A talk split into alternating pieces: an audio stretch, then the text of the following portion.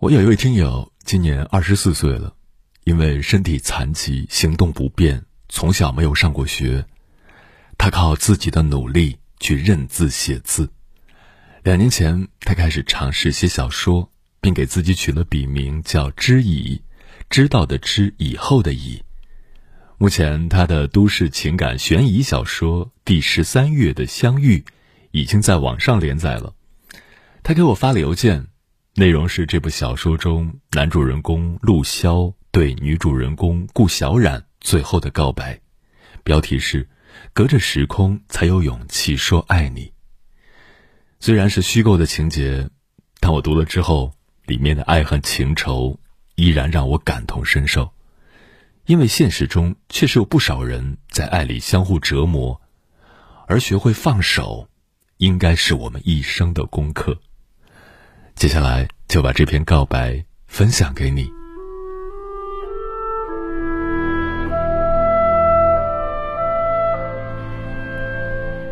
亲爱的顾冉小姐，还记得我第一次用缅甸语逗你的情景吗？恍如隔世，又仿佛昨天。我仍记得你气得抓狂却无可奈何的样子，真可爱。很幸运，还有回忆陪我去地狱。人来车往，时隔三年，你我再次相遇，间隔时空。你打开信封，读着这句滚瓜烂熟的缅甸语。我回头望去，却再也没有资格领略你可人的样子。遗憾吗？不，很愚蠢，是不是？顾小冉。我死不足惜，却又不忍离去。尽管是以这种方式面对着你，我却仍无厌的奢望着，你黑亮的眼眸能给予我瞬间的怜惜。我在无数个想你的时刻，卑微的幻想着你的回应，却又自欺欺人的安慰自己：没关系，我还有我们的孩子。和我们的那些回忆，那些你曾用生命谱写的回忆，当时的我不懂珍惜，现在想来却又悔之莫及。是否偶尔在某个清晨、黄昏，人潮拥挤里，你也会想起，哪怕某个点滴？本以为自己有千言万语，可待拿起纸笔。却又不知能写下怎样一段只言片语。是我将柔情似水的你，一点点变得面目全非，没了自己；是我将洁净如玉的你，一寸寸扯入地狱，方才悔之不及。心里却又妄想着能和你回到最初的相遇，一如既往的霸道，很可笑，是不是？我还幻想过比这更可笑的事情：睁开眼，你就睡在我旁边，像普通夫妻那样依偎在一起。你跟我撒娇，我跟你打闹，送你去上班，接你去买菜。两个人挤在不大的厨房里，说说笑笑，做一桌丰盛的晚餐，一家四口其乐融融。然后呢？然后你抱着抱枕看着韩剧女主角哭，我抱着孩子看着你笑。你会毫不客气地说：“陆潇，我要吃橙子。”“陆潇，我要吃香蕉。”而我也会撅起嘴发上几句牢骚。每当想到这里，我的心就会后悔的抓狂，却又悲哀的发现是自己亲手毁了这样美好的时光。这样的日子不是没有，有过，而且断断续续足有七年多。只是，你抱着抱枕哭的时候，不是因为电视情节，而是因为我的怀里正抱着别的女人，说着甜言蜜语，做着夫妻之事。厨房那么大，可在里面忙碌的人却只有你，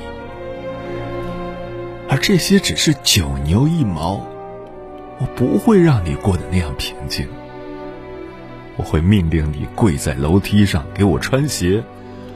我会强迫你跟别人睡在一张床上，陪我玩游戏。抱歉，我只能说出玩游戏。我还会在你不开心的时候强吻你，在你不知所措的时候教训你。我给你包过水果吗？我认真的回忆了我们的点滴，答案是应该有，但我能想起的却都是我在指使你。顾小冉，我要出门，你给我准备西服。顾小冉，我不确定晚上回不回，你等我啊。很像一个精神分裂患者，是不是？顾小冉，你说的没错，我们的一切都是错，相遇是错，纠缠是错，相爱是错，互相折磨更是错上加错。你说我根本没爱过你，这也没错。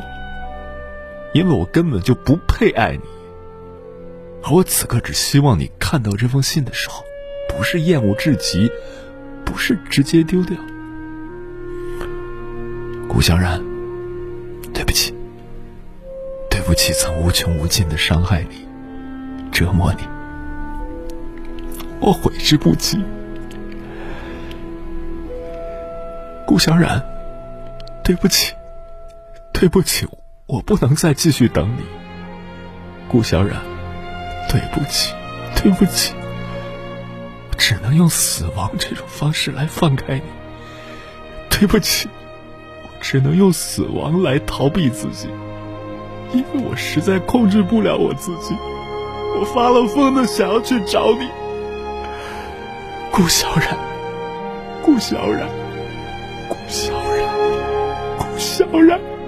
顾小冉，我一遍遍念你的名字，只希望能把它刻在心底，记得更牢些，刻得更深些。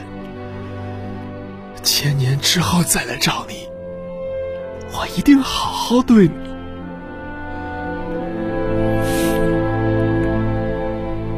顾小冉，你相信吗？在我第一次见到你的时候。我就情不自禁爱上了你，真的，跟别人没关系。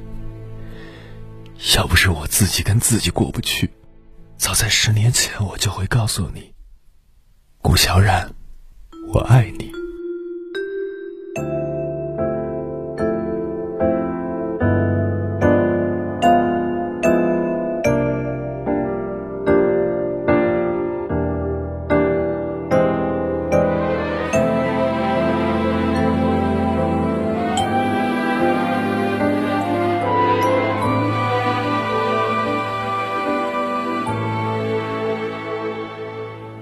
开花落，日出月没，算不到时钟。谁对谁错，不过一场小风波。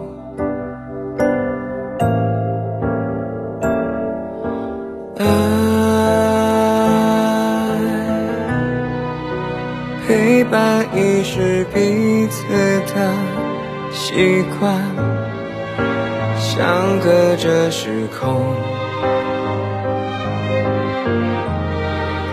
相信你在左右，如此最后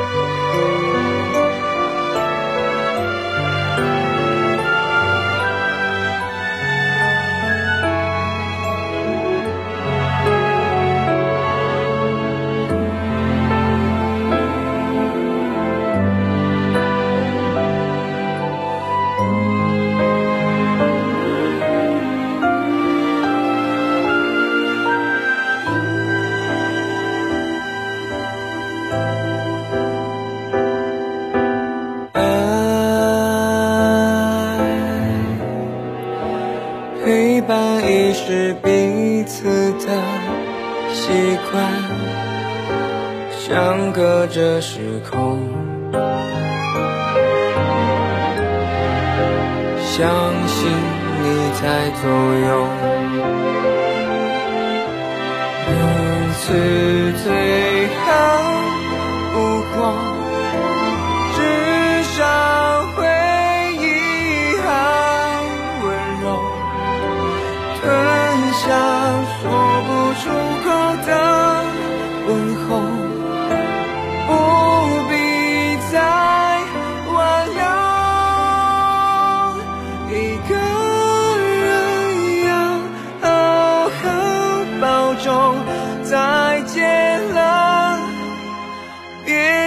头，找回从前的自我。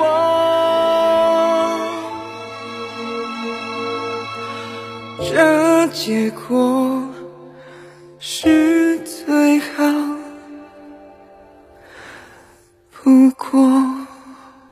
好了，感谢你收听本期的节目，我是银波，绰号鸭先生。如果你想要投稿，可以通过我的微博和微信公众号“我是鸭先生”乌鸦的鸭与我取得联系。我们下期节目再见。